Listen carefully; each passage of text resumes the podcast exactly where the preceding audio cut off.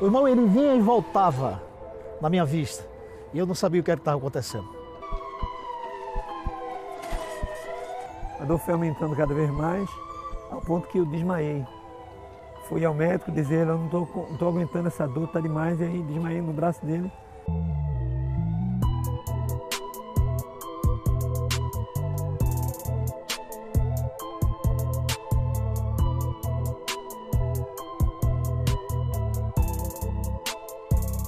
Nós temos que transferi-lo para é, Caruaru, lá no Santa Efigênia. Chegando lá no Santa Efigênia, o diagnóstico de todos os médicos foi o mesmo, até que chamaram a minha esposa e disseram, infelizmente, nós não podemos fazer mais nada. É, na verdade, depois de tudo, os médicos me disseram que aquela dor que eu sentia vinha para matar. A metade morria a caminho do hospital e a outra metade morria na mesa de cirurgia.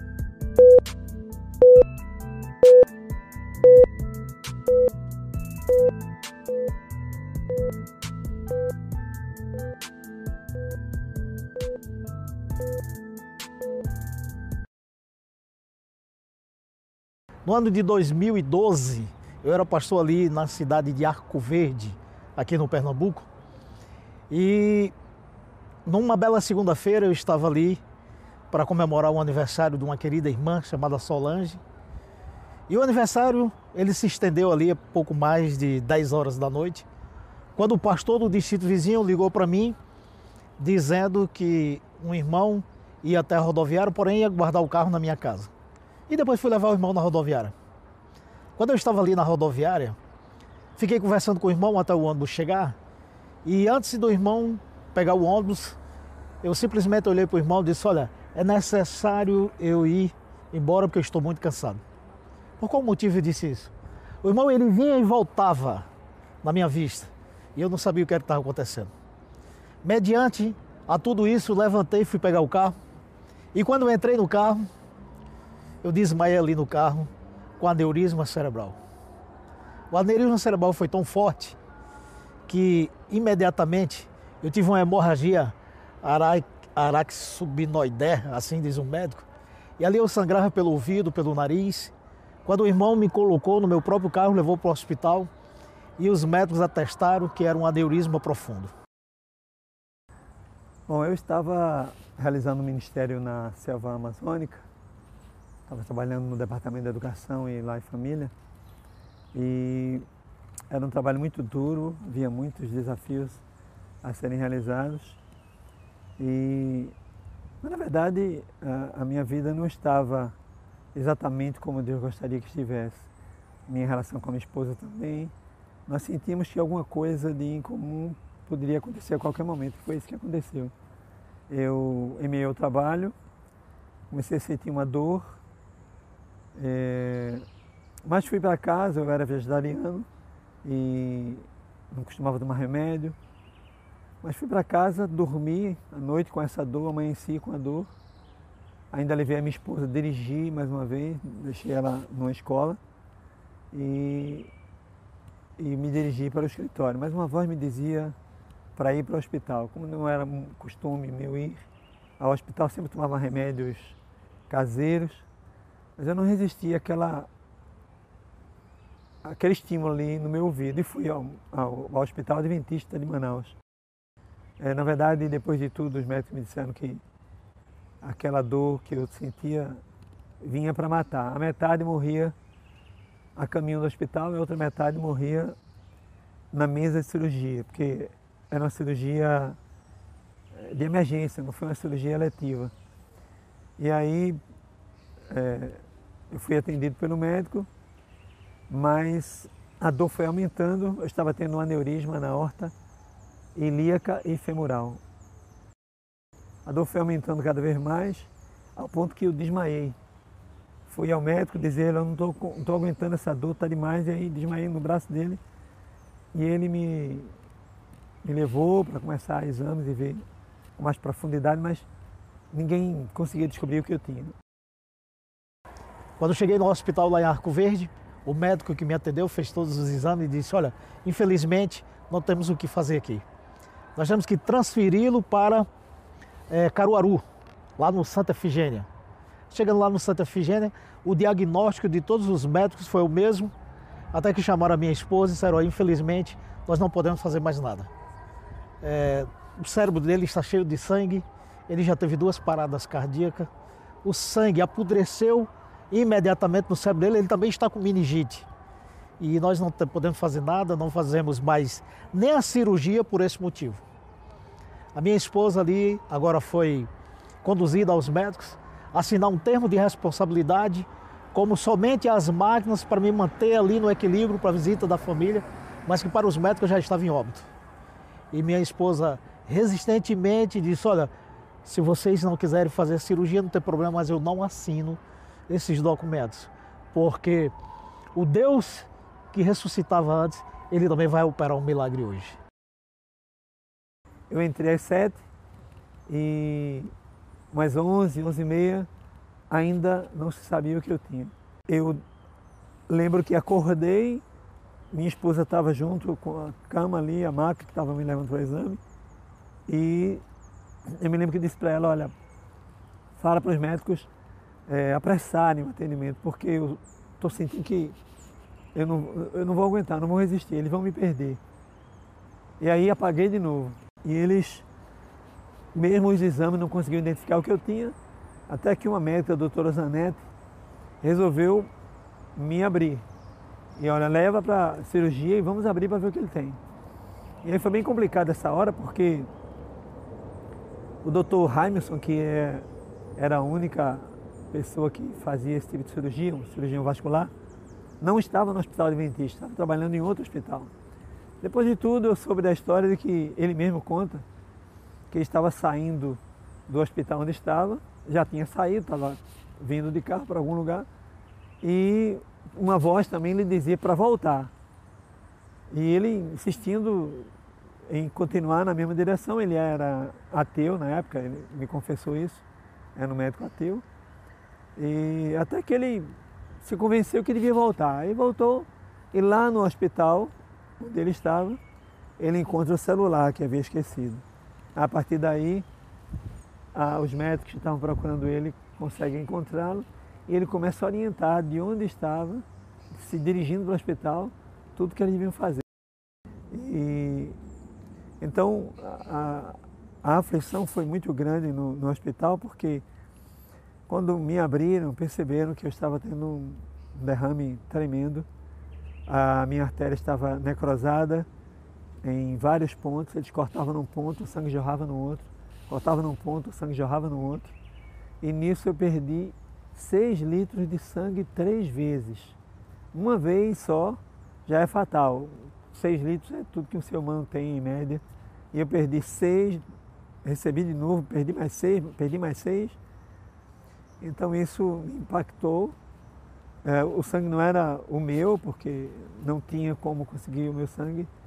E aí eu tive uma embolia pulmonar, é, tive uma parada cardíaca é, que durou três horas e meia. Foi o tempo que eu também fiquei sem oxigênio no cérebro. É, o que se fala no meio acadêmico é que dois minutos já é fatal. Eu tive três horas e meia de tempo sem oxigênio no cérebro e, e sem o coração voltar a funcionar. Os médicos cansaram de me trazer de volta, de volta, desfibrilação, tentaram tudo que podia fazer e não conseguiram. E aí desistiram de mim, é, cansados, exaustos. Dr. Jameson, o diretor do hospital, um outro médico também estava lá na mesa de cirurgia, doutora Zanetti e doutora Estela Mares. Doutora Estela Mares era a ginecologista da minha esposa. Todos que estavam envolvidos na cirurgia estavam muito cansados e pediram para ela me fechar. Então, todos foram embora, eu fui declarado morto e a doutora Estela Mares ficou ali só para me fechar. E ela ia me fechando e, segundo ela me contou, orava também, pedindo a Deus que, se fosse a vontade dele, que trouxesse é, o pastor Gondim de volta. E Então ela me fechou, saiu da sala, o, o pastor Moisés de Almeida soube também do, do evento, foi comunicado, ele começou a, a cuidar dos detalhes do possível funeral. E depois de uma reunião de mesa que ele estava tendo, ele foi cuidar disso. E todos já tinham ido embora. Eu fiquei na sala de cirurgia, agora fechado pela doutora Estela Mares. A enfermeira que ficou tomando conta do corpo ligou para o pastor Valmir, que era o pastor aqui da Pernambucana. E o pastor Valmir se preocupou em comunicar para a minha família, então meus irmãos, meu pai, minha mãe, todos receberam a notícia da minha morte, choraram a minha morte. Lembro que a minha mãe me contou que foi para o quarto e orou e me contou que na oração ela disse a Deus, Senhor, se há alguma dificuldade com meu filho, que ele poderia perder a salvação, traz ele de volta. Se não, é teu, né? faz como tu quiseres e eu vou aceitar a tua vontade toda a igreja de Arco Verde, toda a igreja no Pernambuco orou por mim. A igreja fez campanha ali na porta do hospital e para a honra e glória de Deus, depois de seis dias em coma, ali um, um dia eu despertei do coma, a enfermeira que estava comigo disse, feliz sábado. E eu olhei para ela, por que feliz sábado? Ela disse, é assim que os adventistas se cumprimentam. E eu olhei para ela e disse, você é adventista? Ela disse, não, o senhor é que é adventista e eu não sabia absolutamente de nada. Até que olhei para um lado, adormeci do outro lado. Chegou no sábado de manhã, eu quero acreditar que na hora de subir o púlpito para a mensagem, mais uma vez eu tornei. E ela disse: Feliz sábado. Eu disse: Feliz sábado. Sabe quem eu sou? Eu disse: Não, mas eu sei quem eu sou. Eu sou pastor da Igreja Adventista. Ah, nesse intervalo, a doutora Estela Mares contou à minha esposa o que havia ocorrido e que ela orasse por um milagre, porque estava já morto ali. Mas, para surpresa de todos, três horas e meia exatamente depois, eu voltei a respirar. E aí a enfermeira que estava tomando conta do corpo, espantada com o que viu, chamou a anestesista, chamou a doutora Stella Mares, chamou a doutora Zanetti, chamou o doutor Jameson. E o doutor Jameson não acreditou, porque ele era um ateu. Não, deixei o homem morto aí, não vou voltar. Ele está morto.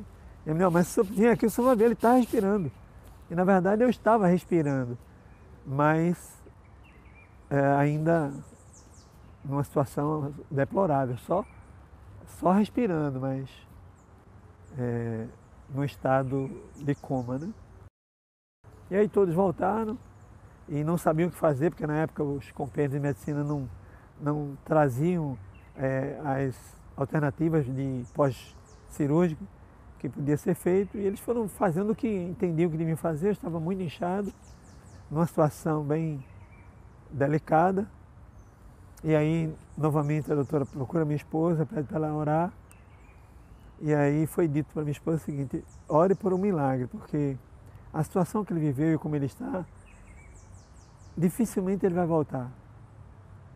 Ele tem 48 horas respirando apenas. Se acaso ele voltar por um milagre, ele vai ter vida vegetativa e não vai lembrar de mais nada. E assim a minha esposa, mais uma vez, se dedicou à oração. Ela encontrou um texto um salmo que dizia, enquanto ela orava, ela buscou esse texto e o texto dizia: Tu me livraste do mais profundo poder da morte. E ela começou a acreditar na possibilidade do milagre a partir desse texto e da continuidade da oração. E aí é, muita gente soube do que tinha ocorrido e muita gente começou a orar, uma cadeia de orações muito forte no Brasil inteiro, as pessoas que me conheciam. E foi lindo, porque a médica tinha dito para minha esposa que eu teria 48 horas de vida. Então ela tinha me dado 48 horas, mas em 12 horas eu acordo. Né? E aí, quando eu acordo, as pessoas de novo, os médicos, chamam anestesista, chamam doutor Ramos, chamam todo mundo. O homem acordou e aí começaram a me fazer perguntas, quem eu era, e quem era minha esposa, quem eram meus filhos. e o que eu fazia. E eu saí respondendo tudo. Deus me deu uma memória muito melhor do que eu tinha naquela época.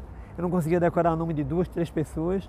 Hoje eu tenho 300, 400 alunos na, na FADBA, em Cachoeira, na Faculdade Adventista da Bahia, onde eu ensino, onde eu trabalho. E hoje eu decoro o nome dos 300 alunos que eu tenho. Deus me uma memória ainda muito melhor. Mas na verdade o que estava acontecendo ali era um milagre físico. Eu estava recuperado é, fisicamente, lógico, demorou ainda um pouco, porque eu fiquei umas três semanas na UTI, é, me recuperando. Mas na verdade havia uma outra recuperação necessária, que era espiritual. O corpo tinha ressurgido em vida, mas faltava o espírito também. Aí é onde começa uma saga espiritual inesquecível para mim e para toda a minha família. E ali teve um processo, os médicos foram chamados imediatamente, o médico ficou surpreso com tudo aquilo, porque jamais ele acreditava que aquilo poderia ser feito. E até que ele chegou para mim e de uma maneira profissional, agora com bastante carinho, colocou a mão na minha testa e disse: Pastor, o seu Deus ele opera milagres. Naquele mesmo instante, fiquei em observações, todos os médicos ali para saber o que, que tinha acontecido, como teria voltado depois de duas paradas cardíacas e ainda mais um quadro clínico de sangue do cérebro, praticamente uma morte cerebral. Mas Deus ele operou um milagre na minha vida. E aí foram mais 11, 11 dias de UTI e até que eu fui transferido para um quarto e todos os médicos queriam me conhecer para saber o que é que Deus tinha feito na minha vida. Eu, por conta do, do que eu falei, da situação espiritual que eu vivia no meu ministério também com a minha esposa, de modo que não era um ministério segundo o coração de Deus, Deus sabia das nossas falhas, o que nós precisávamos corrigir e o melhor viria ainda depois. Na verdade, é, eu tentava orar lá na UTI, tentava ler a Bíblia e não conseguia. Cada vez que eu tentava fazer isso, as imagens que eu tinha visto, que eu jamais devia ter visto, eu costumava locar fitas, DVDs é, em locadoras, na época era muito comum isso. Levei muita coisa que não devia levar para minha casa.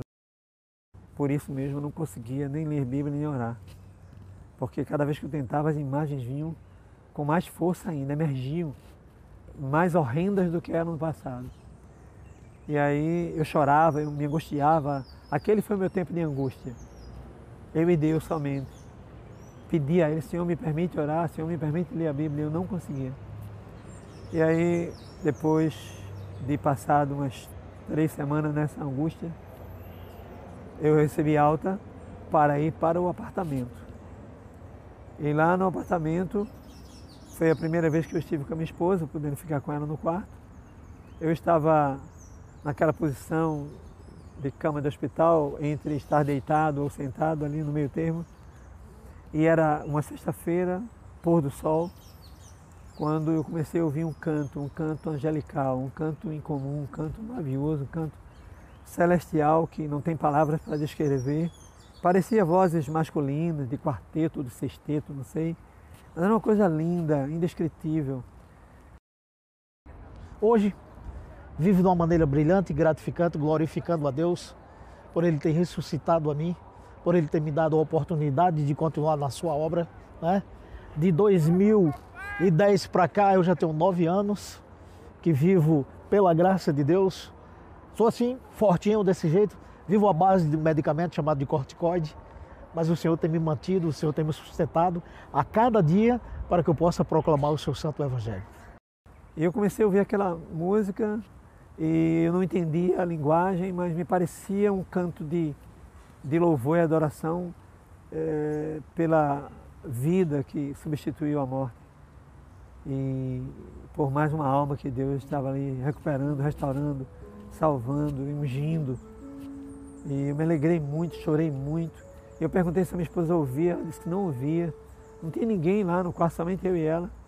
E aí eu me aquietei e fiquei ouvindo aquele som. Uma das coisas mais lindas, eu costumava fazer versão nesse tempo de músicas americanas, com a letra nova, diferente. E eu consegui entender como se eu tivesse que fazer alguma música ali daquilo que eu estava ouvindo.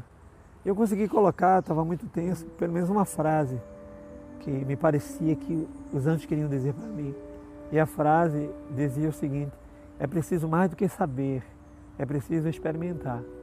Na minha vida como ministro, eu sabia muito, eu já tinha pedagogia, tinha filosofia, teologia. E isso parecia assim o bastante, né?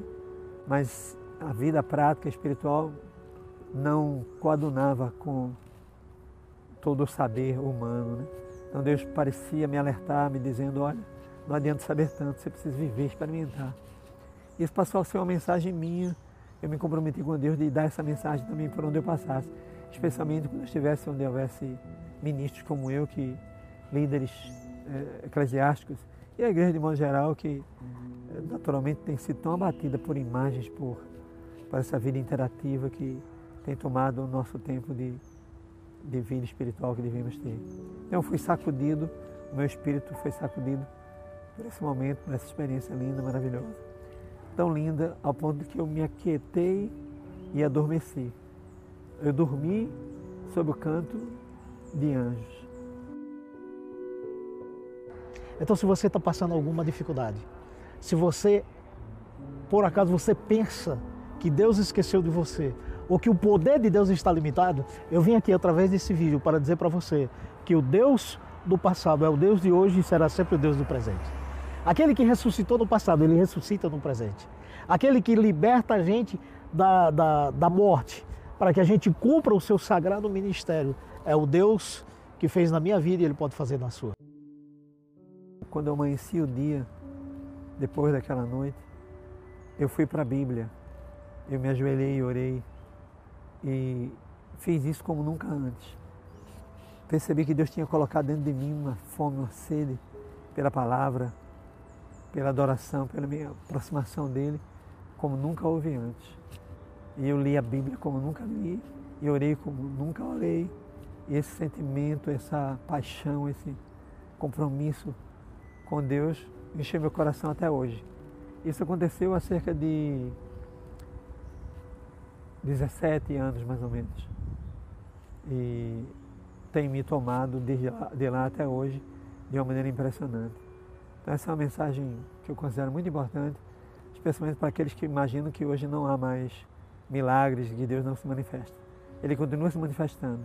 O que nos falta é registrar, revelar, contar, anunciar para todos essa grandeza de Deus que permanece firme e forte até hoje.